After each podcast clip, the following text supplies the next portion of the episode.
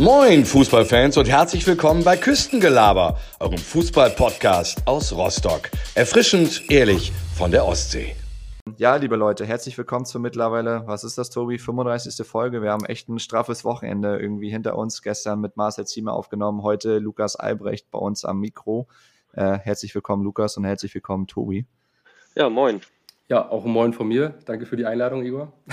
Ja, wer, wer Lukas nicht kennt, beziehungsweise uns irgendwie bei Instagram nicht verfolgt, ähm, Lukas kann man vielleicht nicht unbedingt sagen Rostocker Junge, aber zumindest im Hansa-Nachwuchs gespielt, dann später auch bei den Profis. Die letzten Jahre auch ein paar andere Stationen dann hinter sich gehabt. Und wir haben gestern ein cooles Bild von Lukas zugespielt bekommen, haben eine kleine Umfrage gemacht. Lukas, was meinst du? Wie viele haben es erraten, beziehungsweise was, was meinst du, wer hat die Umfrage gewonnen am Ende?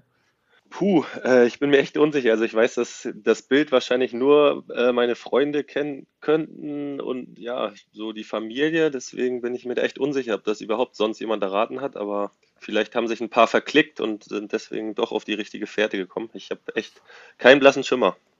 Also tatsächlich, tatsächlich können wir sagen, also Tom Tribul ist es nicht geworden. Also da haben, da haben wahrscheinlich schon viele gewusst, okay, das ist kein, kein Stürmer äh, gewesen oder ist immer noch kein Stürmer. Mhm. Ähm, es war ein Kopf-an-Kopf-Rennen. Also du hast äh, leider den zweiten Platz an Hille verloren. Also ah, Mist. Tom Weiland ist Zweiter geworden und natürlich Quaschi auf Platz 1, weil ich glaube, ja, mit Quaschi verbinden viele guten und einen starken Stürmer, ja. der gerade im Nachwuchs ja geführt alles kurz und klein geschossen hat.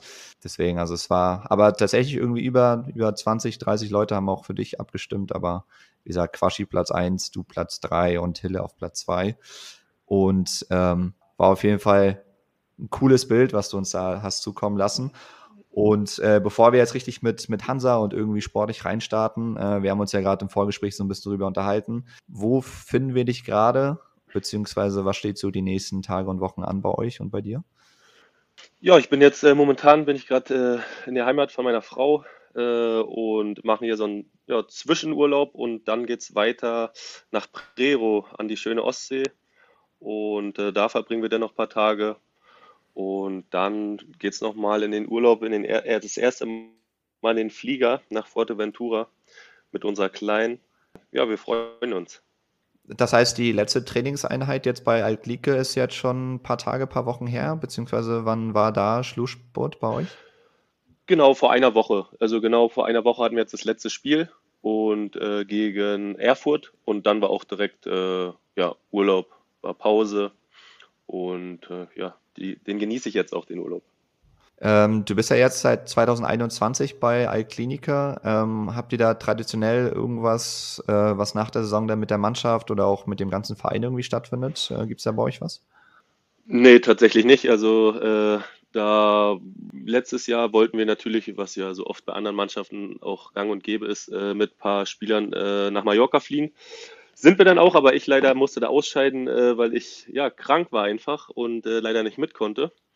Aber ansonsten jetzt irgendwie über den Verein so Abschlusssachen ist jetzt, also gab es dies ja auch nicht. Ist immer ein bisschen schade, aber es wird wohl irgendwie im Juli nochmal nachgeholt. Mal gucken. Aber da wird man wahrscheinlich nicht mehr die ganze Truppe dann zusammenbekommen. Aber es ist jetzt schon geplant, dass du dann auch quasi in der nächsten Saison weiter für Alklinike quasi zockst oder gibt es da irgendwie eine Veränderung?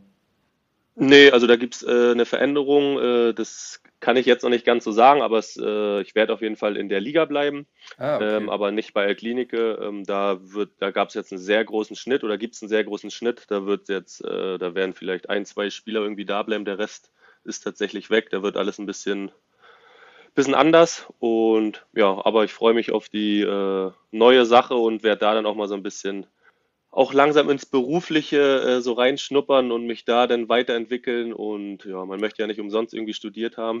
Und langsam wird es ja auch mal Zeit, dass man da so ein bisschen mal was anderes nebenbei macht.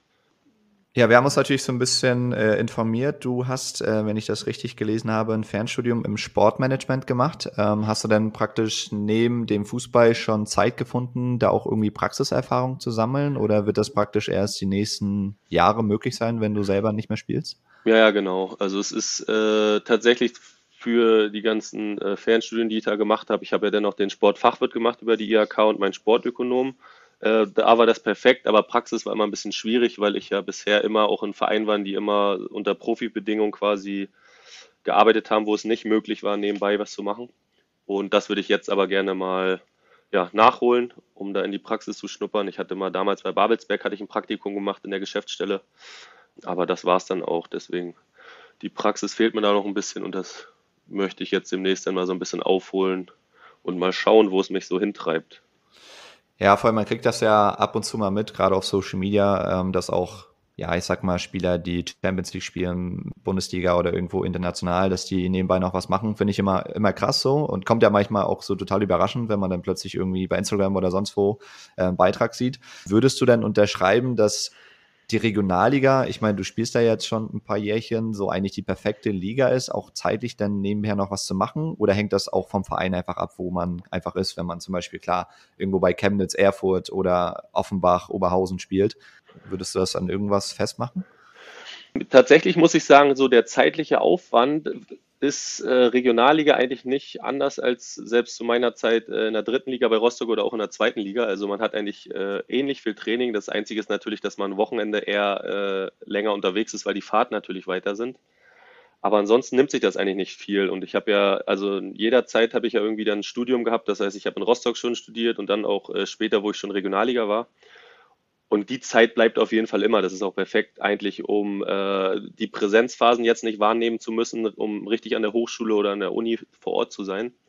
Und deswegen ist es wirklich perfekt. Und dann gibt es ja auch äh, in der Regionalliga natürlich Vereine, wo du dann auch nebenbei arbeiten kannst oder auch dann äh, Praktika machen kannst, wie auch immer.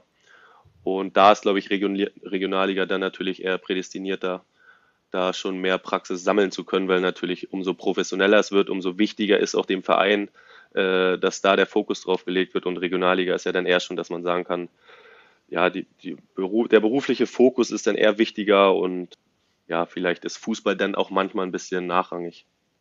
Ist das denn naheliegend, dass man dann praktisch äh, einfach nach der Karriere oder vielleicht nebenbei da so ein bisschen in die Geschäftsstelle einsteigt? Oder was könntest du theoretisch und auch praktisch mit deinem Studium machen? Oder geht es dann mehr in die Managerrolle, Sportdirektor, was auch immer?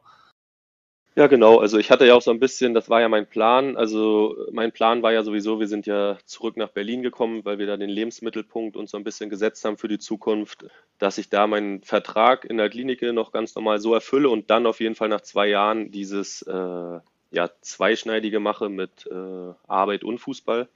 Und da habe ich gedacht, kann man vielleicht auch schon mal so ein bisschen in die Abläufe reingucken. Aber jetzt habe ich natürlich da einen Verein, der dann nicht so viele Abläufe im Hintergrund, sage ich mal, mit Altklinike hat. Die sind natürlich ein sehr kleiner Verein, da gibt es gar nicht so richtig eine Geschäftsstelle. Deswegen muss man das so ein bisschen, musste man das verschieben.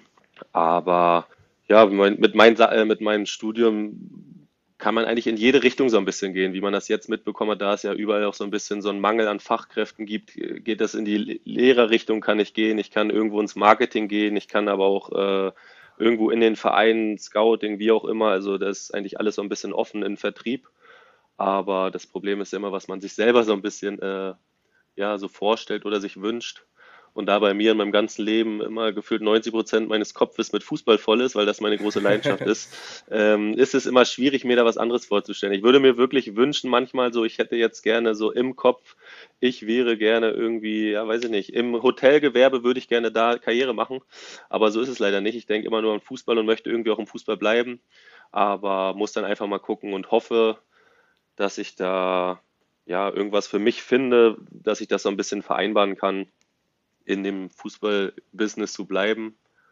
aber auch natürlich gleichzeitig jetzt irgendwie Spaß daran zu haben. Ähm, weil jetzt bin ich natürlich, ich fühle mich auch privilegiert, dass ich jetzt so lange Zeit wirklich, ja, wie man das so schön immer sagt, mit meiner Leidenschaft wirklich mein Geld verdienen konnte. Das weiß ich sehr zu schätzen, aber es ist natürlich begrenzt.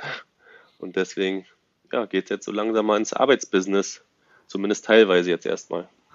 Aber ich weiß nicht, ob du es mitbekommen hast. Äh, Hansa sucht derzeit noch einen Sportdirektor. Äh, man hat natürlich mitbekommen, dass da ein paar Namen irgendwie im Gespräch sind oder gefühlt dann ein Name. Wahrscheinlich wird er es auch schon.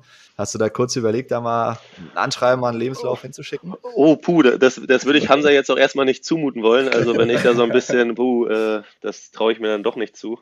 Aber nee, klar, wenn es auch irgendwann mal später sowas werden würde, da denke ich jetzt natürlich äh, noch gar nicht dran. Ich habe auch nie so drüber nachgedacht, äh, in die Trainerschiene zu gehen. Ich habe auch keine Trainerscheine oder irgendwas gemacht, weil ich erstmal mal dachte, ja, puh, nee, so richtig ist das auch nichts für mich. Aber ja, manchmal weiß man ja gar nicht. Ne? Es gibt ja so viele Fußballer, die auch irgendwelche, äh, die irgendwann in irgendwelchen Positionen landen, die die selber nicht für möglich gehalten haben. Aber ich bin erstmal froh, dass ich es nicht werde in Rostock und äh, äh, bin da, glaube ich, drück die Daumen, dass der neue Herr das dann gut da ausfüllt, die Aufgaben.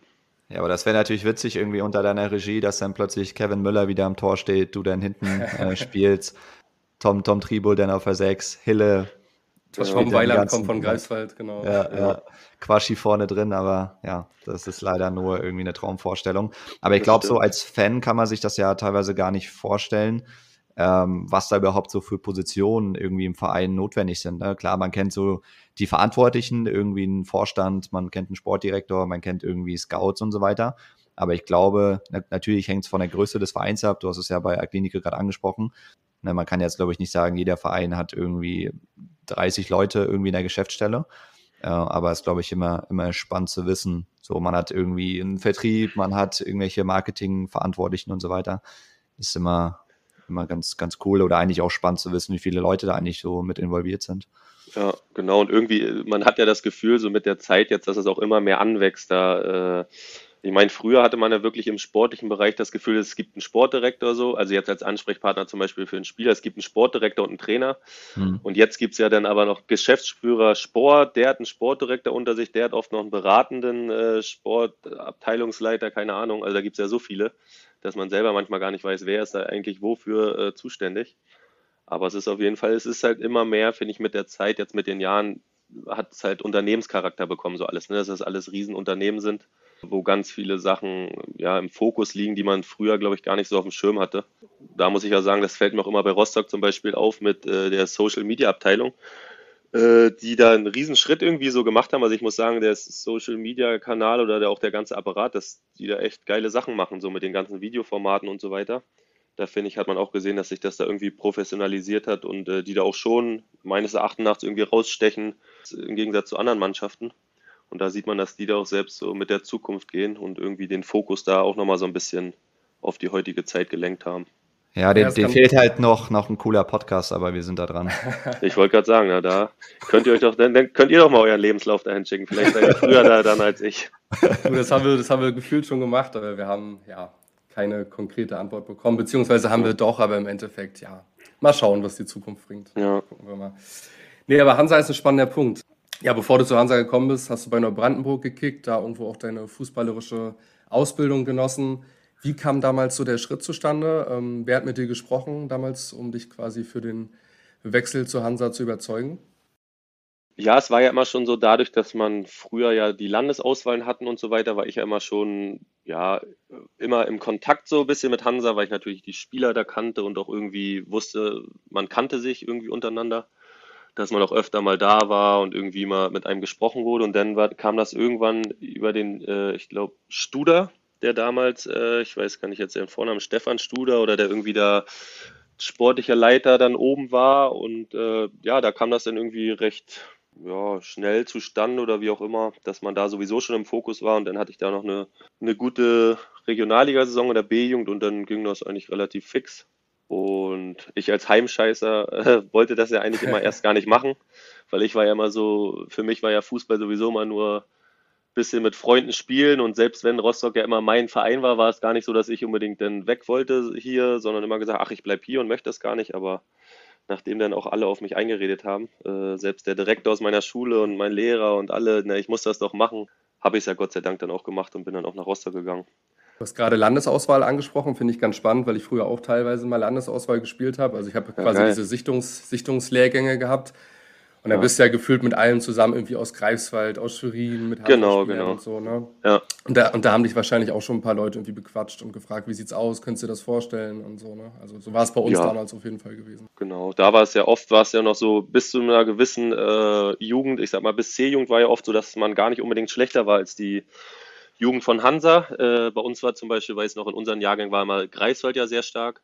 Ähm, und eigentlich waren wir gefühlt auch immer so die zweite Kraft, bis Rostock dann so ein bisschen kam. Aber klar, umso älter man dann wurde und dann ja auch die, so das Internatsalter kam, wo Rostock dann auch Spieler von außerhalb aus Berlin und so weiter kamen, äh, war dann doch schon so, dass Rostock da die stärkste Kraft wurde. Und dann wollte man natürlich auch zur stärksten Kraft und dann ist man da auch irgendwie bei Hansa gelandet. Ja, gut, das ist verständlich. Genau, und dann bist du 2008, 2009 quasi gleich im ersten Jahr Vize, äh, ja, Jugend Nordost, äh, Nord-Bundesliga-Meister äh, geworden, kann man sagen, unter Michael Hartmann. Ja, hast ein bisschen Probleme gehabt, hast in Anführungsstrichen nur vier Tore, 19 Spiele gemacht. Wie war so dein erstes Jahr? Was ist dir da schwer gefallen? Was waren so die, die Stolpersteine? War es generell erstmal so, dass man ankommen musste? Wie würdest du es beschreiben? Ähm, ja, bei, bei, mir war das schon immer so, äh, wie ich ja gesagt habe, ich musste mich immer wohlfühlen tatsächlich. Äh, und am besten habe ich mich immer gefühlt, wenn ich mit meinen Freunden einfach gespielt habe. Ich wollte auch früher, selbst in der Jugend, wenn man da irgendwie schon hochgezogen wurde bei Älteren, da habe ich mich tatsächlich auch nie wohl gefühlt. Da habe ich auch nie wirklich äh, dann meine Leistung gebracht, weil ja, das war für mich immer dann irgendwie, ich musste was machen, was ich gar nicht wollte. Deswegen war das eigentlich auch relativ normal bei mir, weil ich habe auch selbst in der B-Jugend bei den Älteren, glaube ich, selbst in Neubrandenburg, da habe ich, glaube ich, ein Tor geschossen in der Regionalliga. Also da lief es auch nicht und es war immer so, wenn ich mit meiner Jugend, mit meinen Freunden gespielt habe, dann lief es erst. Deswegen, ja, war das so klassisch. Wahrscheinlich so den Schneid abkaufen lassen. Man war, man war sowieso neu, die anderen waren älter, dann hat man sich nicht viel getraut und dann war man ja auch nicht so unangefochten Stammspieler und dann ja, spiegelt sich das halt in vier Toren wieder. Aber ja, das war bei mir jetzt nicht unnormal irgendwie in der Jugendzeit. Das war leider, leider immer so. Gerade die soziale Komponente ist halt wichtig, dass du dich halt wohlfühlst irgendwo. Und ich glaube, das ist ja auch die Basis. Man fragt sich teilweise in der heutigen Zeit auch, warum funktioniert ein Stürmer hier und dort bei dem Verein nicht. Ja. Dabei sind es einfach so die Basics, die vielleicht manch einer gar nicht sieht, dass du halt irgendwo ja, unglücklich bist oder einfach nicht so fußfest, deine Rolle im Team vielleicht auch nicht findest. Und das sind so Faktoren, die sieht halt ein Fan von außen vielleicht nicht immer sofort. Ja. Ja, du hast in der A-Jugend dann auch schon mit ja, bekannten Namen wie Panne, mit, äh, mit Quaschi, Zolinski zusammengespielt. Ja. Wer war so in der, in der Anfangszeit so dein, dein erster Ansprechpartner? Gab es jemanden, der dich da irgendwie so ein bisschen an die Hand genommen hat, ähm, ja, mit dem du vielleicht am Anfang mehr gemacht hast, wo sich dann auch gleich Freundschaften gebildet haben? Ja, eigentlich war es ja wirklich so, dass ich mit am Anfang direkt mit Money tatsächlich immer äh, mit am meisten zu, zu tun hatte, auch wenn er mit, mir ja nicht aufs Zimmer wollte. Gefühlt, das ist ja so eine Anekdote da, aber ansonsten äh, ja, war es eigentlich Money, mit dem ich dann so viel, die 91er, äh, meine Jugend, die ich auch aus der Landesauswahl schon kannte, äh, mit denen ich so, Ben kannte ich ja, der war früher auch in der Brandenburg, den kannte ich ja schon so ein bisschen. Ja, das waren immer so der eigentlich, mit dem ich dann von Anfang an die meiste Zeit so verbracht hatte. So eigentlich die alle, die im Internat waren, Maurice Fikic noch äh, und so Panne, das waren ja alle die, die auch dann neu waren und mein Jahrgang mit denen hatten wir dann Spaß. Und im nächsten Jahr ging dann quasi wortwörtlich die Post ab. Dann habt ihr es ja bis ins Halbfinale geschafft. Du hast dann das 1 zu 0 äh, gegen Mainz gemacht. Das Rückspiel ging, glaube ich, 2 zu 2 aus. Und ja, das Finale haben wir ja vorhin schon so ein bisschen thematisiert in der Umfrage auch. Ähm, da auch das Siegtor geschossen. Was ich ganz spannend finde, wie ist es denn gerade psychologisch? Also man merkt das ja auch. Ähm, man steht im Hype als Jugendmannschaft. Gab es denn damals auch schon während der Halbfinal- und Finalzeit irgendwie auch schon Anfragen von anderen Vereinen, beziehungsweise hat man so den Fokus wahrgenommen als Spieler? Ja, wahrgenommen schon. Also bei mir war es äh, dann ja natürlich so, da ich ja eine recht ordentliche Saison gespielt habe, dass ich da äh, ja über meinen Berater damals sehr, sehr viele Anfragen hatte. Aber für mich war ja immer so, dass ich sowieso nicht weggehen wollte. Also bei mir war ja von Anfang an für mich klar, ja, das ist alles schön, aber ich, ich habe nicht mal irgendwie mit anderen geredet oder wie auch immer, weil ich immer dachte, ja, also dein Verein quasi, der liegt ja hier gefühlt auf dem Silbertablett und da wäre ich ja dumm, wenn ich nicht hier bleiben würde. Deswegen war für mich das nie ein Thema und auch ich habe nicht eine Sekunde wirklich irgendwie darüber nachgedacht, ja, irgendwo anders hinzugehen, wurde auch nicht von zu Hause oder auch vom Berater so in die Richtung gedrängt. Na, das musst du aber machen. Und deswegen war das tatsächlich für mich immer ja, ist ja alles schön und gut und es läuft ja anscheinend ganz schön, aber ich, wenn ich hier natürlich einen Profivertrag bekomme, dann bleibe ich natürlich hier für gefühlt 15 Jahre. Also so war, so war damals so die Denkweise. Aber jetzt sind ja ein paar Jährchen vergangen, Lukas. Äh, kannst du mal aus dem Nähkästchen plaudern, ob da ein paar Kracher dabei waren? Ich glaube, da wird dir jetzt im Nachhinein keiner böse sein, dass du es äh, nicht dorthin geschafft hast oder wie auch immer. Ja, natürlich ist es dann immer schwierig, da ich ja natürlich ich selber äh, ja nie mit Verein geredet habe, kann ich immer nur sagen, was damals so mein Berater war. Es waren für Bundesligisten Leverkusen, Gladbach, Augsburg, Hamburg, Bremen. Es war so die ganzen, die da irgendwie über meinen Berater kontaktiert wurden. Wie gesagt, da ich ja nie jetzt irgendwie darüber, die wollen dich so mit dem Vertrag oder keine Ahnung, kann ich nicht sagen, ob da vielleicht auch einfach nur mal nachgefragt wurde, was ja heutzutage auch nicht gleich ein Angebot ist. Ja. Aber das waren so die, die Namen, die da mir einfach immer mein Berater mal gesagt hat. Aber bei Augsburg bist du nicht schwach geworden? äh, nee, da, da bin ich nicht schwach geworden und da hat es mich auch dieses Jahr schon wieder geärgert, dass die wieder nicht abgestiegen sind. weil, weil, Augsburg ist für mich so ein, so ein Verein, muss ich sagen, mit dem kann ich wirklich so gar nichts anfangen. Da habe ich echt mal gedacht, dieses Jahr, na, vielleicht, weil jedes Jahr sage ich, na, dieses Jahr sind sie fällig. Also ich kann nicht mal sagen, warum mir dieser Verein so wenig bedeutet oder so gar nichts bedeutet. Die haben mir nichts getan, aber Augsburg ist wirklich für mich so wie, weiß ich nicht, so wie Wolfsburg, so, weiß ich nicht pass mal auf, und jetzt lande ich irgendwann in Augsburg und muss mich rechtfertigen. Ja, ja, ja. Nee, wobei die, glaube ich, jetzt gerade so die letzten ein, zwei Jahre, ohne da jetzt irgendwie äh, zu viel Positives dann zu verlieren, aber äh, so mit, mit Dorsch und, und Meier, die haben auch ein paar junge Spieler, ne? Ähm, ja. Haben sich da jetzt ein bisschen aufgestellt. Aber ja, klar, vielleicht denken die genauso über Hansa oder über andere ja. Vereine. Das ist, glaube ich, völlig normal, dass man jetzt nicht äh, jeden ja, Verein. Da fehlt wahrscheinlich eigentlich irgendwie die Bindung so ein bisschen. Komplett ab, weil klar, die Leute aus der Region, die sagen, hey, Augsburg für immer, so kann sein. Wird wahrscheinlich auch so sein. Aber Tobi hat ja vorhin so ein bisschen ähm, ja, darauf abgespielt, wie so die, die Umstellung war, ähm, denn auch nach dem Wechsel von Neubrandenburg dann zu Hansa. Ich sag mal, wir haben ja mit, mit Pommes, mit Money ähm, auch schon drüber gesprochen. Ähm, ja, du kommst dann als junger Bengel aus Nachwuchs, hast dann mehr oder weniger dein Selbstvertrauen durch deine starke Saison und so weiter. Und äh, wir haben natürlich geguckt und natürlich auch damals ähm, die Jahre und auch die Spiele dann verfolgt. Ne? Irgendwie am Anfang hattest du Schied, Vojanovic vor der Nase, danach Minter, Semmer, Borg, dann Smetana, Plat. Klar, alles irgendwie auch erfahrene Spieler. Ähm, wie bist du damals da so mit umgegangen? Beziehungsweise ist mir aufgefallen, bis auf vielleicht, ähm, ich weiß gar nicht, gut, Vojanovic war ein bisschen größer, aber wenn ich so an Schied, Borg und so weiter denke, sind das ja alle Spielertypen, die ein bisschen anders waren als du. Hat man sich da nicht gefragt, okay, warum äh, so, du mit deiner Größe, dann auch mit deiner Technik, warum du dich da irgendwie mal eine Chance bekommen hast, also eine vernünftige Chance? Ja, also manchmal schon, aber es war eigentlich nicht so. Ich bin so vom Typ her nicht, dass ich jetzt eigentlich sowieso mich immer so vor die gestellt habe oder auch über die gestellt habe und was ist denn jetzt, sondern ich war tatsächlich auch gerade das erste Jahr, ich war so gefangen so ein bisschen in meiner in, in meinem Glück, äh, ja für mein, für diesen Verein oder für meinen Verein spielen zu können dass mir das gar nicht so wichtig war tatsächlich. Ich habe mich natürlich gefreut, äh, wenn ich gespielt habe von Anfang an und so weiter, war gleichzeitig natürlich dann auch für mich, äh, war mal sehr aufgeregt. Aber für mich war das einfach so das erste Jahr erstmal sowieso so ein richtiges Lehrjahr, wo man sich umgucken muss, Herrenbereich.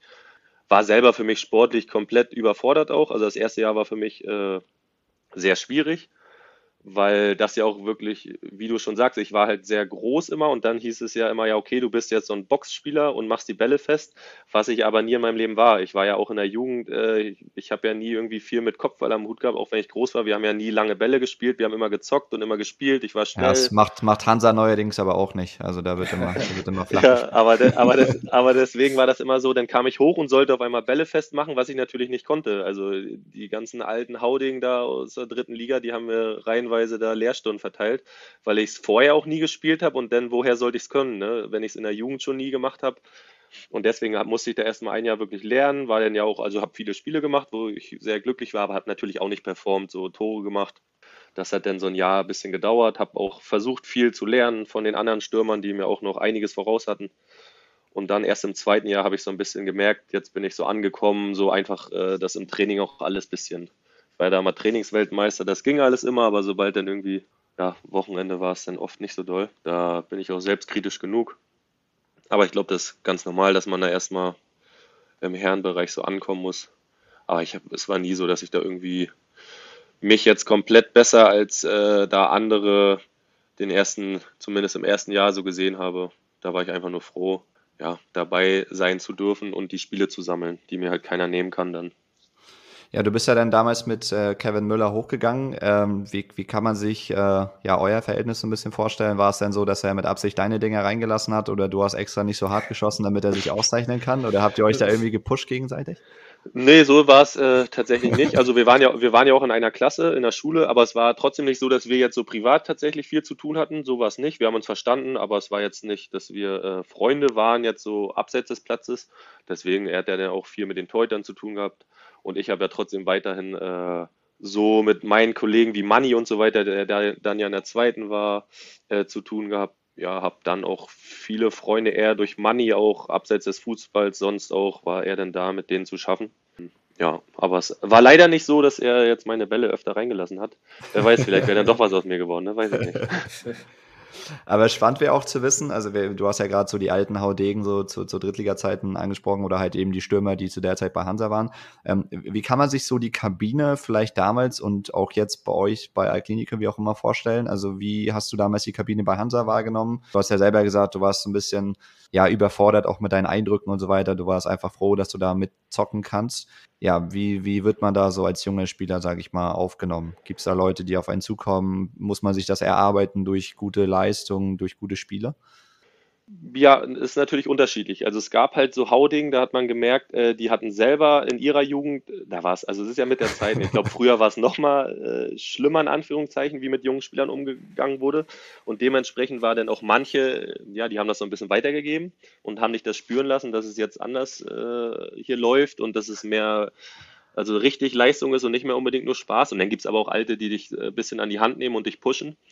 Ja, und da musst du dann halt äh, gucken, wie du damit klarkommst. Und äh, ich bin jetzt auch vom Typ, zumindest damals war ich es nicht, einer, der jetzt da die ganze Zeit so gegenhält und sagt, nee, ich lasse mir gar nichts gefallen, sondern ich bin einfach, naja, kann zwar weghören, aber naja, dann brüll mich halt an, wie auch immer so. Äh, aber ja, das ist halt wirklich äh, unterschiedlich. Äh, jeder nimmt das anders auf und jeder als Altersspieler gibt das auch anders weiter und so. Es ist halt heutzutage wahrscheinlich auch immer noch, wo ältere Spieler zu jungen Spielern, manche sind so, manche sind so, da kann man jetzt pauschal nicht, nicht sagen. Aber hast du denn jetzt bei Alklinike die letzten ein, zwei Jahre oder auch auf den, an den anderen Stationen da irgendeine gewisse Rolle innerhalb der Mannschaft übernommen, gerade wenn neue Spieler dazugekommen sind oder auch junge Spieler aus Nachwuchs? Oder hast du das so ein bisschen den anderen überlassen, dem Mannschaftsrat, dem Kapitän oder wie auch immer? Ja, bei mir ist es eigentlich tatsächlich so, dadurch, dass ich das selber früher nicht verstanden habe oder auch nicht äh, mochte, wenn jetzt so alte Spieler äh, manche nur auf die Jungen gegangen sind, habe ich selber nie gemacht und dadurch kommt es auch bis heute, da bin ich auch eigentlich froh drüber, dass ich äh, mich innerhalb der Mannschaft tatsächlich mit 18-Jährigen äh, mache ich genauso viel Spaß, äh, so und Späße wie mit meinen Gleichgesinnten vom Alter her. Und so habe ich es die letzten Jahre gemacht, so mache ich es auch immer und so fahre ich auch sehr gut, weil so bin ich sehr gut angenommen immer in jeder Mannschaft und äh, habe das Gefühl, die Jungen hören auf mich, äh, aber respektieren auch und freuen sich darüber, dass ich äh, denen jetzt nicht ständig irgendwie über den Mund fahre. Und äh, ja, so würde ich es auch immer wieder machen, weil ich mir damals schon gesagt habe, so wie, wie einem das selber manchmal rübergebracht wurde, so möchte man es selber nicht machen. Und äh, ja, deswegen würde ich es auch immer weiter so fortführen. Wir haben ja auch mit, mit Money und Pommes ein bisschen drüber gesprochen. Äh, ihr wart natürlich auch, ich meine, klar, die letzten Jahre waren auch nicht immer konstant gut und es gab immer mal so ein bisschen Unruhe im Verein, aber geführt, sondern seit dem Aufstieg in die zweite Liga ist ja ein bisschen Ruhe eingekehrt. Die, die Jahre, in denen ihr praktisch dabei zu den Profis hochgegangen seid, waren ja mit verschiedenen Trainern, mit Vollmer, mit Wolf, mit, äh, glaube, unter Fascha hast du, glaube ich, auch noch gespielt, ne? Ja. Ähm, wie hast du so die Phase wahrgenommen? Also Mani meint ja auch, ja, ist natürlich immer schwierig. Du, eigentlich ist es immer vielleicht manchmal ganz gut, dass man äh, vielleicht eine neue Chance bekommt, wenn ein neuer Trainer da ist, weil er halt auf andere Spieler setzt. Äh, war das, hast du da irgendeinen Unterschied gemerkt oder war das einfach nur nervig, dass du dich nicht auf einen bestimmten Trainer oder auf, auf ein Umfeld einstellen konntest? Ja, ich glaube tatsächlich, Manni hat es ja gefühlt, der ist ja nochmal länger geblieben. Da war es ja dann irgendwie nochmal mehr so Bäumsel, äh, Bäumchen wechseldicht, dass da noch mehr Trainer, das ging bei uns einigermaßen. Erstmal war ja Vollmann lange da der hat natürlich auch äh, ja, mich auch oft noch so eingesetzt und da war das auch, ohne dass ich jetzt selber oft mit ihm selber geredet hat, muss man ja sagen, kann ich ihm dankbar sein, dass ich äh, viele Einsätze hatte. Und dann ist das natürlich, dass man immer sich einerseits Sorgen macht, so wenn natürlich ein neuer Trainer kommt, ist jetzt alles anders oder wie ist das? Und in dem Fall war es bei mir jetzt nicht unbedingt von Glück gekrönt, dass dann Wolf kam. Das war ja dann für mich persönlich ein bisschen schwierig. Aber ja, dann hofft man wiederum irgendwann, dann reden einem schon andere ein, naja, irgendwann, der ist bald weg und dann läuft es für dich und bla bla bla. Auch Mitspieler und sagen selbst Ältere, naja, jetzt kommt deine Zeit, jetzt kommt der Neue. Und wenn dann der Neue natürlich dich vielleicht nicht gleich spielen lässt, bist natürlich auch enttäuscht und sagst, na Mensch, aber eigentlich habe ich gedacht, jetzt geht's. Aber der Neue kann natürlich auch nichts dafür. Der hat auch, äh, der, der muss sich irgendwelche Spiele aussuchen. Aber es kommt halt immer so ein bisschen ja, auf die Art und Weise an, wie man, also zum Beispiel unter Fascher, habe ich auch nicht immer gespielt, aber dem, dem könnte ich nie sowas vorwerfen. Der hat das immer klar kommuniziert und hat gesagt, nee, es ist alles gut, was soll ich machen? Ich setze jetzt gerade auf einen anderen Stürmer, der trifft und dann bin ich auch der Letzte, der sagt, ja, aber es ist doch unfair, sondern ist es so, ja, was soll er machen? Es ist halt so, aber dann ist es wenigstens so, ist Fußball.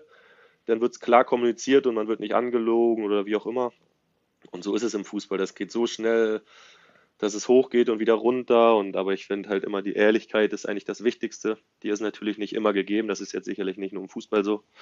Aber da hat Manni ja auch ein paar Sachen, das hat er auch erzählt, erlebt. Und er kam ja aber immer am Ende der Saison mit seinen Einsätzen und das war ja immer das Wichtigste, dass dann wieder ja, verlängert sein, sein, sein, Vertrag wurde ja immer verlängert, haben wir uns auch immer gewundert. Deswegen, der, das hat er der hat nie gespielt, aber der Vertrag wurde immer verlängert. Nee, das, er, er weiß einfach, wie es läuft. ja, spannend. Ähm, vielleicht noch zum Abschluss, bevor wir gleich noch so ein bisschen auf äh, deine Positionsveränderung zum Innenverteidiger eingehen. Mhm. Was war so dein schönstes Hansa-Erlebnis? Gibt es da wirklich so ein Erlebnis? Das ist natürlich eine allgemeine Frage, also immer ganz spannend, da irgendwie zu hören was denn so die Spieler über, über die Hansa-Zeit denken. Gibt es da was oder fällt dir spontan nichts ein? Ja, natürlich die erfolgreichen Sachen wie jetzt die Meisterschaft mit der A-Jung und natürlich auch den Aufstieg. Aber es sind auch selbst äh, so die Sachen wie mein erstes Heimspiel äh, im ersten Spiel, dritte Liga. Ich weiß nicht, ob sie überhaupt, da waren wahrscheinlich fünf Minuten, die ich eingewechselt wurde, vielleicht zehn, ich weiß es nicht mehr. Aber das sind so die, die mich irgendwie so ein bisschen immer geprägt haben oder auch richtig glücklich gemacht haben. Oder ich kann mich auch daran erinnern, ich wurde ja gefühlt komplett außen vor gelassen in der zweiten Liga unter Wolf in der äh, Rückserie. Obwohl mir die ganze Zeit immer alles versprochen wurde und äh, ich eigentlich ja sauer sein müsste und sagen müsste, so, das geht nicht mehr. Und trotzdem saß ich dann im letzten Heimspiel, wo ich dachte, jetzt spiele ich mal und wieder nicht, saß ich dann auf der Tribüne und wir waren schon abgestiegen und alle haben gefeiert. Selbst da war ich wieder glücklich und habe gesagt, ja, aber deswegen bin ich irgendwie hier und auch wenn man jetzt so das ganze halbe Jahr unglücklich war, äh, sitze ich gerade hier und bin irgendwie glücklich jetzt hier, so das ist mein Verein und das waren so immer Dinge, wo ich gesagt ja, irgendwie gefühlt ist es auch ein bisschen einfach mit mir, was man so für Sachen machen kann, weil am Ende bin ich doch irgendwie einfach glücklich zu stellen. Aber das sind so die Dinge, wo ich denn das ja einfach froh war und glücklich war und auch wenn es nicht immer sportlich super lief, bin ich bis heute dafür dankbar, dass ich die Zeit hatte und bin in keinem Fall irgendwie jetzt verbittert oder denke mir, ich müsste ja nicht Bundesliga spielen, überhaupt nicht, sondern ich bin demütig und auch froh, dass ich das erleben durfte. Viele Eindrücke gehabt in Rostock, die ich da auch schön fand. Ja, weil Tobi hier das Hansa-Kapitel schon abmoderiert, will ich noch ein, zwei Fragen zur Hansa loswerden. ähm, du hast ja jetzt schon öfter gesagt, mein Verein, äh, mein Verein jetzt, äh, können wir ja ehrlich zueinander sein, du warst ja letztendlich äh, zumindest aktiv nicht 30 Jahre bei Hansa. Ne? Am Ende waren es ja jetzt, wie viele? Fünf Jahre, sechs Jahre? Ja, fünf. Auf die Sprünge. Du hast ja sicherlich das Bild, was du uns geschickt hast. Da hast du ja offensichtlich noch nicht bei Hansa gespielt, aber gefühlt mhm. ja schon auf der Tribüne. Wie ist dann Hansa zu deinem Verein geworden? Also, um einfach nur so ein bisschen die Parallelen zu uns auch zu finden. Okay, man kommt aus der Region. Äh, Hansa ist so der Leuchtturm der Region. Ähm, damals natürlich auch zu Bundesliga-Zeiten. Äh, hat einfach die oder hat immer noch diese Strahlkraft. Wie würdest du das für dich vielleicht runterbrechen? Also, warum ist es dein Verein geworden? Ja, so wie es glaube ich oft ist, ne? man ist da so ein bisschen hineingeboren. Also ich bin, äh, mein meine Eltern haben ja in Rostock damals gewohnt und mein Papa hat da studiert und dann war es so, dass ich irgendwie aufgewachsen bin und dann gab es schon nur Hansa, äh, ohne dass äh, mein Papa auch irgendwie in Rostock aufgewachsen ist, aber der hat irgendwie wahrscheinlich, weil es auch dann in der Region und er wurde mal angesteckt, aber dann bin ich so mit meiner Schwester auch aufgewachsen, dass es nur Hansa gab. Ich habe auch in der Schule nie verstanden, wie man irgendwie jetzt Dortmund-Fan oder Bayern-Fan sein konnte. Das war für mich immer ganz komisch. So. Aber ja, dann ist man halt zu Spielen gefahren und wie man denn so als kleiner Junge ist, dann lässt man sich ja so anstecken, sieht einmal so ein Stadion und Fans und dann, ja, seitdem war es halt immer Rostock. Später kam man noch so ein, das muss ich dazu sagen, Bremen auch dazu. Äh, dann bin ich ja auch tatsächlich jetzt so Bremen-Sympathisant. Aber ja, das war dann so, so einfach geht das, ne? Wenn einfach gefühlt früher mein Papa sagt, so du bist jetzt Hansa-Fan, wenn man klein ist, sagt man, ja gut, wenn du das sagst, dann ist das ab heute so und dann war es so. Aber erzähl mal gern die kleine Anekdote zu Werder Bremen. Also ich habe, wie gesagt, in den Podcast reingehört, da hast du es natürlich erzählt, aber für unsere Zuhörer vielleicht, wie, wie ist der Kontakt oder was hast du für einen Bezug zu Werder Bremen? Ja, das war ja quasi damals über Tim Borowski, der ja auch aus Neubrandenburg oder sogar aus unserem, äh, unserem Dorf da, Ihlenfeld, kommt, wo meine Eltern wohnen und schräg gegenüber hinterm Dorfteich äh, wohnt ja die Familie Borowski.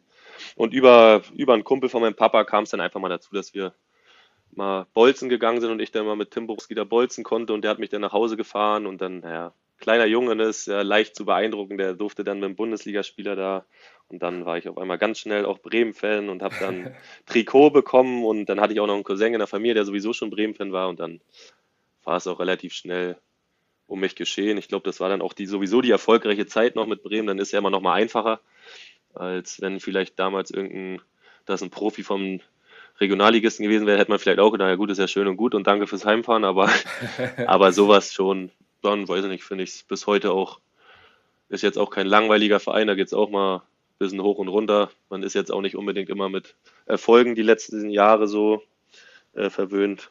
So kam es dazu.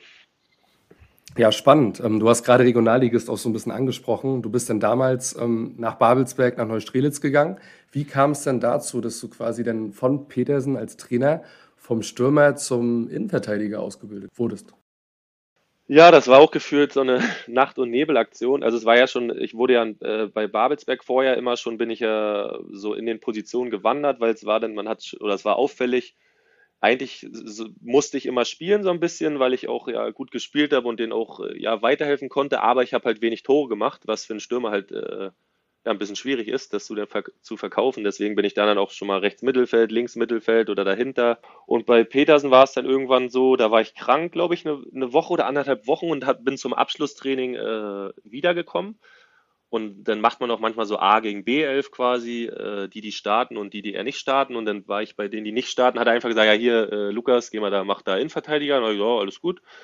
Und nur dieses eine Training gefühlt, diese, wie lange macht man ein Abschlussspiel, da 15 Minuten, äh, dann hat er auf einmal, ja, nächsten Tag beim Abschlusstraining dann, also vormittags, als wir uns nochmal gesehen haben, ja, willst nicht mal Innenverteidiger und das hast du so gut gemacht.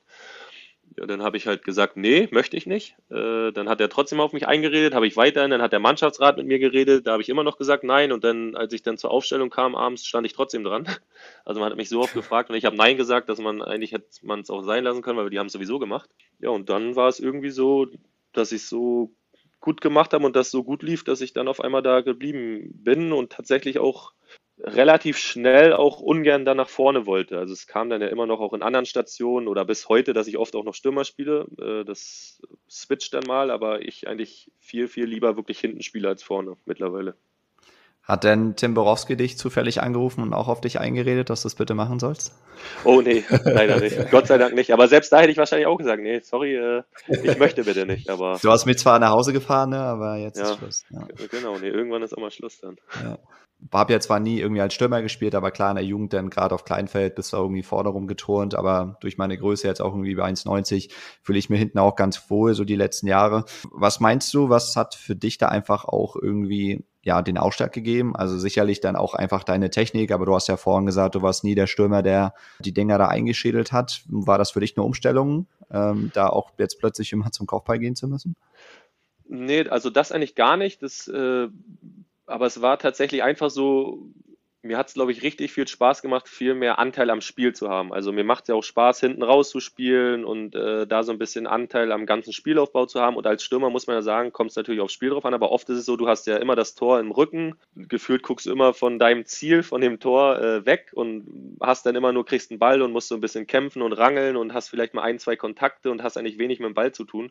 Gerade im, oft im Männerfußball. Und da war es einfach für mich viel schöner, hinten den Ball laufen zu lassen, mal so irgendwie ins Mittelfeld zu passen und einfach viel mehr Anteil am Spiel zu haben als als Stürmer. Das war, glaube ich, der größte, größte ja, Punkt. Und irgendwie auch, ich hatte keine Lust tatsächlich mehr bei mir, mir hat das immer zu schaffen gemacht, immer diesen Druck, Tore machen zu müssen. Obwohl natürlich viele dann noch gesagt haben, na ja, aber hinten, du, du fummelst ständig als letzter Mann da. Und das ist ja eigentlich noch viel mehr Druck, weil wenn du da verlierst, dann ist mal richtig äh, hinten alles offen, aber irgendwie habe ich das nie so empfunden. Für mich war immer vorne so, du bist ins Spiel und du wusstest, du kannst auch 90 Minuten gut spielen und alles richtig, mal machst du kein Tor, dann heißt es, na gut, äh, doof. Und als Verteidiger ist es, ja, kann man viel mehr irgendwie Einfluss darauf nehmen und klar, es ist da auch oft, du kannst da natürlich auch ein gutes Spiel machen und wenn du zwei Gegentore kriegst, heißt es auch, die ganze Abwehr ist äh, kacke. Das ist natürlich so auch, aber das war irgendwie für mich dann ein bisschen einfacher hinten, so hinten mit dem Druck umzugehen oder einfach da frei Schnauze ein bisschen rauszuzocken. Ja, mit, mittlerweile bist du ja jetzt schon ein paar Jährchen Innenverteidiger. Hast du dich denn in den letzten Jahren dahingehend auch irgendwie gewandelt? Also du hast ja gerade selber gesagt, du bist offensichtlich da eher so dieser, dieser Zocker-Innenverteidiger, der auch mal sich feiert, einen geilen Pass auf einen Sechser, einen Zehner zu spielen oder vielleicht direkt auf einen Stürmer. Ja, hast du dich dahingehend auch von, von den Trainern vielleicht äh, nochmal verändert oder so wie du damals unter Petersen bei Neustrelitz angefangen hast als Innenverteidiger, so spielst du auch immer noch oder hat sich da was getan bei dir? Ja, also es kommt ja immer darauf an, wie so die Spieldevise ist. Also ich würde mich jetzt auch nicht als den besten Aufbauspieler da bezeichnen, das will ich nicht sagen. Äh, ich bin jetzt hier nicht der Messi unter den Innenverteidigern, das nicht. Aber klar, es gibt Mannschaften, da haben wir mehr hinten rausgespielt, aber es gibt auch, es gab auch so wie in Kassel, weiß ich, wo wir da im richtigen Abschiebskampf waren, da haben wir auch, dann war es vor Trainer gewollt, dass wir gar nicht hinten rausspielen, dann habe ich auch oft äh, viel nur geschlagen. Oder es ist ja immer so, als Verteidiger muss man ja auch sich selber einschätzen können, wenn man einen schlechten Tag hat. Da würde ich jetzt auch nicht sagen, ach, das ist schon gut. Ich habe jetzt mir ist schon dreimal der Ball ans Schienbein gesprungen. Ich dribbel jetzt hier trotzdem durch die durch. Dann habe ich auch Spiele, wo ich sage, naja, heute vielleicht dann eher mal ein bisschen länger spielen, weil heute habe ich die Hacken irgendwie vorne. Also das muss man immer so ein bisschen äh, ja so einschätzen können. Und äh, aber da es war ja nie so, dass ich es richtig gelernt habe. Es hat auch nie mir nochmal einer beigebracht, so hier als Innenverteidiger machst du das, machst du das. Ich mache immer noch viel instinktiv und deswegen sieht es vielleicht manchmal so, wenn jetzt ein richtig geschulter Scout, der wird wahrscheinlich wird das auch sehen, dass ich vielleicht manche Abläufe nicht wie ein Innenverteidiger mache oder mich nicht wie ein Innenverteidiger in irgendwelche Räume bewege. Aber ich sag, es ist jetzt auch so, ich bin jetzt nicht mehr in der, in den Gefilden, wo das da so großartig auffällt. Ich sage immer noch, das ist nur in Anführungszeichen Regionalliga jetzt die letzten Jahre. Da hat zumindest noch so gereicht, dass noch niemand zu mir sagen, gesagt hat, Mensch, du bist aber ein Stürmer, das sieht man noch. Also ich konnte das noch gut, noch gut verstecken. Ja, spannend wäre auch zu wissen, ähm, gibt ja natürlich auch unterschiedliche Systeme. Einige Vereine spielen in Dreierkette, andere dann vielleicht mit einer Viererkette. Was ist dir persönlich lieber, dass du wirklich klassisch in der Viererkette startest oder bist du da auch lieber so der Typ, der in der Dreierkette agiert? Äh, das ist tatsächlich ist mir relativ äh, egal, würde ich sagen. Ich habe jetzt auch vieles, auch in der Dreierkette habe ich ja eigentlich alle Positionen immer äh, gespielt. Also manchmal zentral, manchmal rechts, auch manchmal links. Ähm, aber tatsächlich, also am meisten macht es mir schon rechts Spaß. Äh, sowohl in der Dreierkette, aber auch so Viererkette dann Innenverteidiger rechts, da man dann ja den Aufbau so machen kann und so weiter.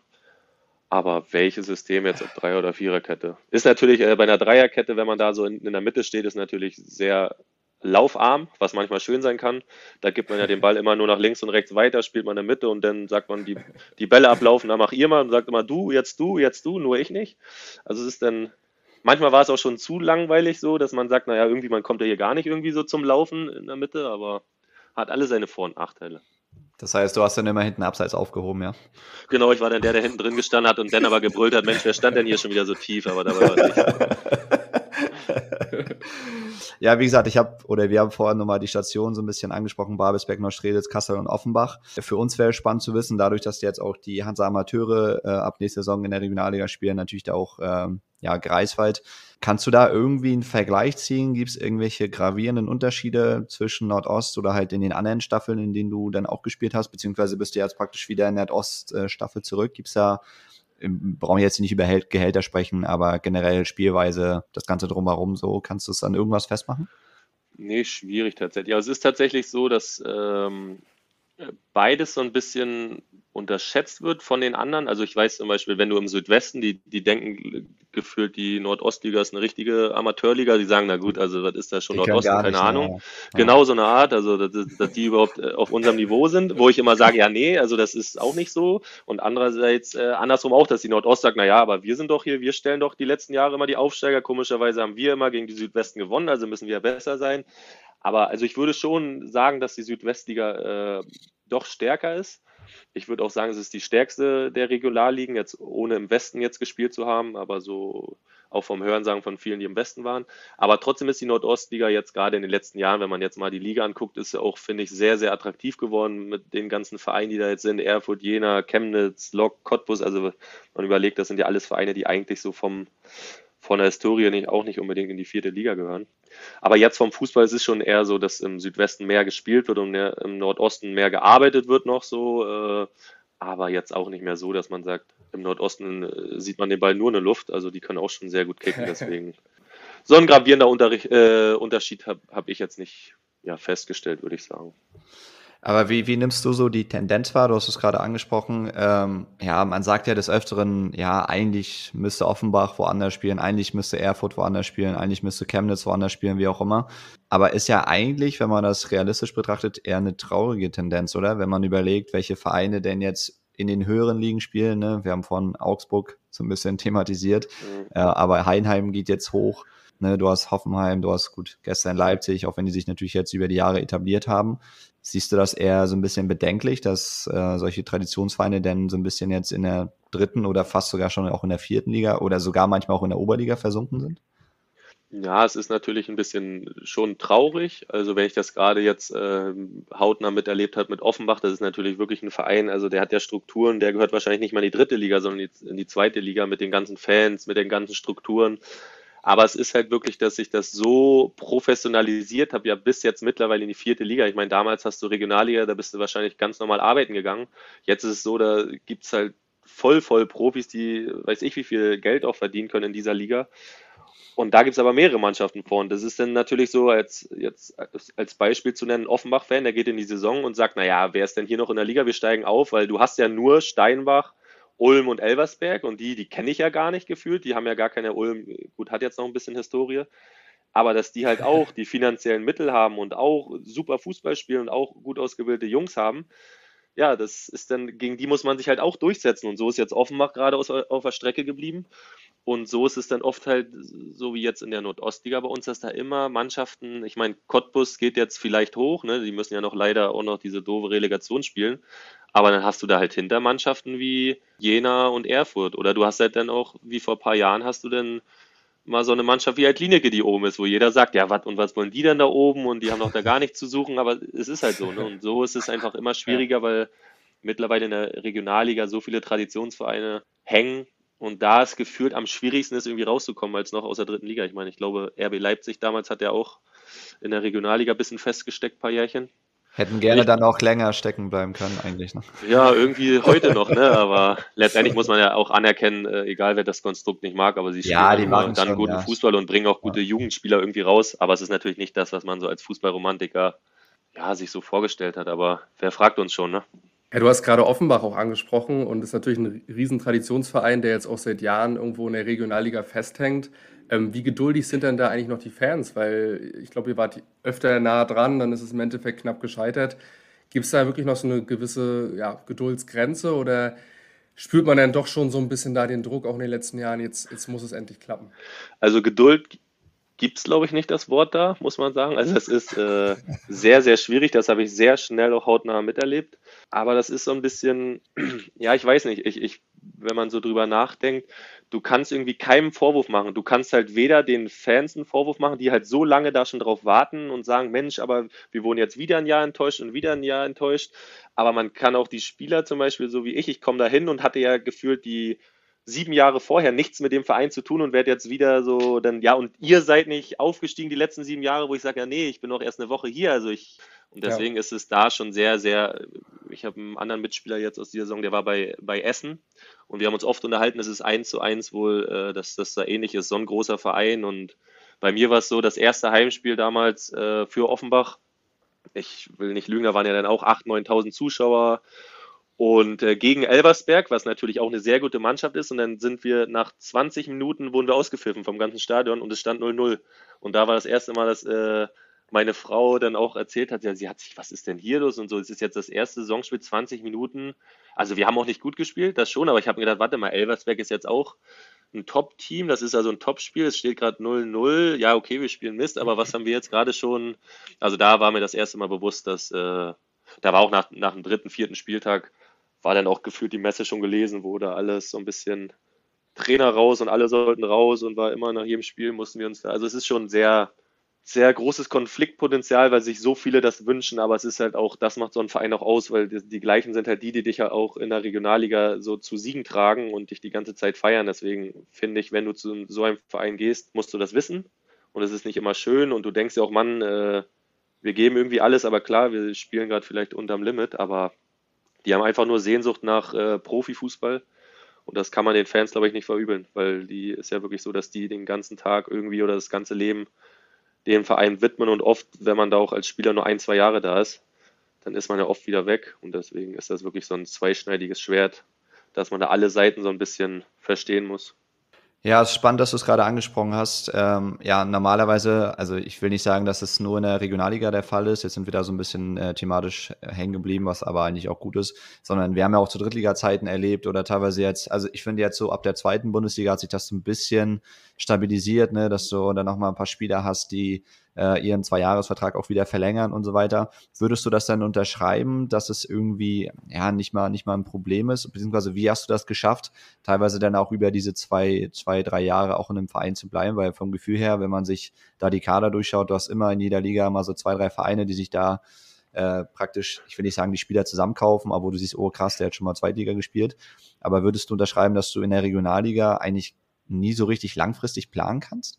Also als Spieler meine ich jetzt gar nicht, ja, ja. gar nicht als Verein. Nee, ich, ja, es kommt natürlich immer darauf an. Äh, also es ist, ich weiß nicht, ob das jetzt ligaabhängig ist, aber es ist tatsächlich wirklich vom Verein abhängig. Also jetzt wieder das Beispiel Offenbach war halt die ganze Zeit so, äh, ich war da ja drei Jahre und es war ja nicht nur dann im Sommer, sondern schon im Winter geht es dann los, dass da Spieler, sage ich mal, schon rausgedrängt wurden. Natürlich in dem Business auch nicht immer zu schönen äh, Bedingungen. Und da war jede Sommerperiode sind zehn weg und im Winter schon sechs. Und es sind so wie alle an einem vorbei irgendwie wegradiert worden. Und äh, dann ist, kann man sich natürlich einerseits glücklich schätzen, dass man, dass es einen selber nie betrifft. Und ich ja bis heute, Gott sei Dank, oder auch dafür dankbar bin, dass ich ja nie irgendwo weggeschickt wurde, sondern immer ganz normal meinen Vertrag äh, erfüllt habe oder halt oft verlängert habe und dann halt freiwillig immer weggegangen bin, weil ich das immer schon schlimm finde, wenn du auch selbst im Winter auf einmal sollst du deine Zelte abbrechen ohne zu wissen, wo du hin sollst. Aber es gibt, ich glaube, umso höher der Erfolgsdruck ist im Verein, umso schwieriger ist es, länger irgendwo zu bleiben, weil dann viel öfter ja äh, die Funktionen in einem Verein wechseln. Ein neuer Trainer, ein neuer äh, Funktionär, ein Sportdirektor, der natürlich andere Vorstellungen hat, der wieder seine Spieler, sage ich mal, holen will oder seine Spielphilosophie. Und wenn du vielleicht in der Regionalliga äh, bei familiäreren, kleineren Vereinen spielst, die, sage ich mal, einfach nur in der Regionalliga bleiben wollen, und gar nicht jetzt in die dritte Liga hoch wollen, da ist es dann ja äh, beständiger. So, dass, da ist der Trainer länger mal da, da ist der Sportdirektor länger da und da gibt es eine Linie und da bleiben dann Spieler auch mal länger. Ähm, da ist es natürlich einfacher, als wenn es immer so schön, das ist ja das Unwort, immer im Fußball einen Umbruch nach einem Umbruch gibt äh, und da ständig der Kader so ausradiert wird. Ja, es ist eigentlich immer, immer spannend, ne? weil man, also ob das, ob das Spieler sind oder Trainer, eigentlich sagt man immer, okay, man muss mal die Kirche im Dorf lassen, man muss auch ein paar Monate, Jahre mal zusammenarbeiten, weil das bringt den Erfolg, aber trotzdem sind äh, ja viele Beteiligte halt so krass ungeduldig, sag ich mal. Wir haben das ja bei Hansa, diese neun Jahre dritte Liga, ne? Hast ja auch immer gedacht, komm, jetzt den Trainer, komm, lass mal mit dem versuchen, lass mal die Spieler holen. Auf ja. der anderen Seite ja, klar, hätte es mit Hertel auch nicht funktionieren können oder vielleicht auch mit einem anderen Trainer nicht. Aber am Ende hat sich das immer ausgezahlt. Ne? Ist natürlich immer, so, was meinst du? Ist es das Finanzielle, dass man einfach immer schnell hoch möchte? Wobei, wobei man eigentlich weiß, es gibt so viele Beispiele, dass es eigentlich schnell nie so richtig funktioniert, außer halt vielleicht mal bei Leipzig oder sonst woanders? Ja, also ich glaube schon, dass die Funktionäre, die das da, das Heft des Handels in der Hand haben, dass die schon sehr, sehr unter Druck stehen, weil die natürlich einerseits äh, den sportlichen Erfolg, aber auch den unternehmerischen Erfolg, also die auch nicht irgendwie einen Verein irgendwie gegen die Wand fahren dürfen, dass die gerade in der dritten Liga, die ja eine absolute, ja, irgendwie Non-Profit-Liga so ein bisschen sind, ne? Also dritte Liga kannst du ja wirklich, da hast du hohen Aufwand und hast aber irgendwie wenig Ertrag. Die sind da natürlich irgendwie ja, stark unter Druck und dann muss man halt immer sehen. Klar, würde ich immer sagen, es macht mehr Sinn, eine Mannschaft immer zusammenzuhalten und äh, dann punktuell irgendwie da auszutauschen. Aber das ist ja selten, dass das irgendwie, irgendwie so wirklich klappt. Ne? Also es ist ja dann, und dann muss man, glaube ich, auch einfach Glück haben. Wenn ich jetzt überlege, damals, wo wir zu meiner Zeit Rostock abgestiegen aus der zweiten Liga, was war das für ein Glücksfall, dass man direkt wieder aufgestiegen ist? Ich meine, das war ja auch eine zusammengewürfelte Mannschaft von überall ich glaube, da hättest du niemals von vornherein so denken können, okay, diese zusammengewürfelte Mannschaft, die steigt jetzt wieder auf. Das war ja wirklich ein Glücksfall, dass das einfach so geklappt hat. Ja, dann ist man dann natürlich ein Jahr später irgendwie direkt wieder runter, obwohl ja jetzt, ich will mich nicht irren, aber ja trotzdem eigentlich die Mannschaft so ein bisschen zusammengeblieben ist. Dann ist natürlich der Trainer nochmal gewechselt worden, aber es ist, glaube ich, immer im Nachhinein ist man schlauer oder auch nicht, aber es ist, glaube ich, einfach wirklich unbeständig. Du weißt nie, was ist. Das ist ja auch im Fußball an sich das Schöne. Du weißt oft nicht, wie es kommt es bleibt immer spannend und wie man es macht, macht man es manchmal auch falsch, aber so eine richtige Erfolgsformel, glaube ich, ist da schwer irgendwie zu finden, weil konstante die Ruhe, die gibt es ja. im Fußball, glaube ich, auch nicht. Also wir müssen mal konstant ruhig arbeiten, uns von keinem reinreden lassen. Ich glaube, das ist die größte Floskel, weil immer irgendwelche reinreden, aber so wird es wohl immer sein. Spannend wäre halt auch noch zu wissen, du hast die letzten Jahre ja wirklich immer Regionalliga gezockt, sei es bei Offenbach, bei Kassel. Ähm Wäre für dich in den, oder war für dich in den letzten Jahren nochmal so der Punkt, wo du überlegt hast, na, vielleicht irgendwie nochmal doch Drittliga-Luft schnuppern? Wäre das vielleicht auch möglich gewesen? Oder bist du damit gedanklich absolut fein, dass du jetzt die letzten Jahre in Anführungsstrichen halt nur Regionalliga gezockt hast? Nee, also es war immer möglich tatsächlich, aber es war für mich war immer das Wichtigste, mich irgendwie, wie ich ja schon gesagt habe, wohlzufühlen und auch dicht irgendwie so bei jemandem zu sein, der mir wichtig ist, jetzt auch ne, meine Frau. Deswegen habe ich ja auch nie, ich bin ja auch ich habe ja jeden Wechsel auch immer so ein bisschen privat geplant. Ich bin ja auch nicht einfach so in, äh, nach Kassel damals gegangen, weil die mich da haben wollten und das, sondern das war einfach meine Freundin, war dann in Frankfurt, also bin ich nach Kassel gegangen, was da war, dann bin ich nach Offenbach gegangen und als meine Frau dann quasi auch wieder beruflich Berlin die Möglichkeit hatte, bin ich einfach wieder nach Berlin. Also ich bin ja, ich habe das ja so gelegt, jetzt nicht auf den Fußball bezogen, dass ich unbedingt jetzt das nach dem höchstmöglichen äh, gestrebt habe, und es war auch immer möglich, nochmal die dritte Liga zu gehen, aber dann wäre ich halt woanders hingegangen, äh, wäre dann halt weit weg von meiner Familie und meiner Frau gewesen. Und das war für mich dann nie, so habe ich mich nicht wohlgefühlt. Ich manchmal, ja, ich weiß nicht, vielleicht bin ich irgendwann auch nochmal in den nächsten Jahren oder nach dem Fußball enttäuscht darüber, dass ich nicht das Maximum rausgeholt habe. Ich kann mir auch manchmal vorstellen, dass Außenstehende das nicht ganz verstehen und sagen, na ja, aber du hättest doch, wenn du jetzt deine Freunde siehst, die, die vielleicht höher spielen, das hättest du auch haben können, wenn vielleicht viel aber so sehe ich das eigentlich nicht. Ich habe jeden einzelnen Mannschaft, wo ich war, habe ich Leute kennengelernt und habe mich richtig wohl gefühlt. War wirklich, ich hätte überall auch problemlos länger bleiben können. Aber das deswegen, also bis heute, ich war, mir geht's super jetzt. Ich war immer glücklich, äh, so wie es war. Und deswegen würde ich auch tatsächlich so mit den Wechseln nichts anders machen. Ja, ist halt sehr cool, das einfach äh, so von dir zu hören. Ne? Also jeder hat ja seine eigenen äh, Vorstellungen, Kriterien, sage ich mal. Ne? Der eine misst Erfolg eben an der Liga und sagt, ja, wenn ich nicht Bundesliga gespielt habe, ähm, ja, dann habe ich irgendwie nichts erreicht so. Aber ich kann mir super vorstellen, dass du in den Stationen nach Hansa dann praktisch, ob jetzt Babelsberg, wie gesagt, wir können die jetzt drei, vier Mal ähm, wiederholen, Neustrelitz, Kassel, Offenbach, dass du trotzdem überall irgendwie eine coole Zeit hattest. Ähm, jetzt hast du vorhin, jetzt äh, haben wir schon so lange gequatscht, ich hoffe, ich habe vorhin keinen kein Quatsch verstanden. Du meintest ja, du bleibst zumindest in der Regionalliga und auch in der Regionalliga Nordost. Ist das richtig? Genau, das ist richtig. Das heißt, du wirst äh, das erste Mal wieder auf Hansa treffen, auch wenn es nur die Hansa-Amateure sind, oder? Genau, also da, äh, ich weiß ja noch gar nicht, ob die auch äh, dann im Ostseestadion spielen, aber es war tatsächlich, habe ich jetzt letztens zu meiner Frau gesagt, wenn es dann so ist, habe ich gesagt, es war ja immer noch mal mein Wunsch, äh, da zu spielen. Früher habe ich natürlich noch irgendwie gedacht, da äh, gegen die erste irgendwie zu spielen, damals noch dritte Liga, das wäre nochmal geil. Aber für mich, wenn es denn jetzt halt in der Regionalliga ist gegen die zweite, das ist das gleiche Stadion, wenn sie denn da spielen sollten, das weiß ich gar nicht, wäre das auf jeden Fall nochmal geil. Also würde ich feiern. Ich weiß ja gar nicht, ob die jetzt, weil im Volksstadion, da kann man ja bestimmt nicht, oder Leichtathletikstadion, Kommt wahrscheinlich auf das Auswärtsteam drauf an, ne? was die damit Ja, bringen. tatsächlich, du, also ne, du hast ja die Liga angesprochen, beziehungsweise wir folgen die natürlich auch so ein bisschen. Ne? Äh, klar, es geht ja jetzt nicht um Luckenwalde und so weiter, aber wenn du halt die ganzen äh, Vereine wie Erfurt, Chemnitz und also fantechnisch einfach, ne, da ja. muss man immer gucken. Aber letztendlich äh, wissen wir da, übertrieben gesagt, auch nicht mehr als du, ehrlich gesagt. Ja. Also zumindest stand das ja überhaupt die letzten Wochen äh, so ein bisschen auf der Kippe, okay, machen die es, machen die es nicht. So, zum Glück haben die sich dafür entschieden. Klar, viele sagen, ja, was soll der Quatsch? Pumpt man da so ein bisschen Geld rein. Musst du ja definitiv. Es sind viele Spieler jetzt auch gegangen aus der Oberligasaison. Ne, du musst dir jetzt wieder eine neue Mannschaft formen, die sicherlich dann auch einfach ja, qualitativ besser sein muss, dann hast du wieder diese Altersregelung. Ne? Du kannst ja jetzt nicht irgendwelche ja. 30-jährigen Haudegen holen, wie du, wie du vorhin meintest, die irgendwo denn sonst bei Ulm oder sonst wo spielen, weil dann fällt es ja auch runter. Wie machst du es mit den Spielern, die jetzt so ein bisschen bei den Profis äh, nah dran waren, ne? ja. wären die da Leistungsträger, die jetzt schon in der Oberliga, aber rein sportlich macht das absolut Sinn, ne? also überhaupt eine zweite Mannschaft zu haben. Ich meine, ich glaube, du würdest das unterschreiben, weil sonst, was hättest du gemacht, wenn du damals die Amas nicht übertrieben gesagt gehabt hättest? Hättest du halt auf der Bank gesessen, vielleicht auf der Tribüne, hättest dann gar nicht gezockt. So ist das, ist das am Ende die Lösung, ist halt auch immer die Frage. Ne?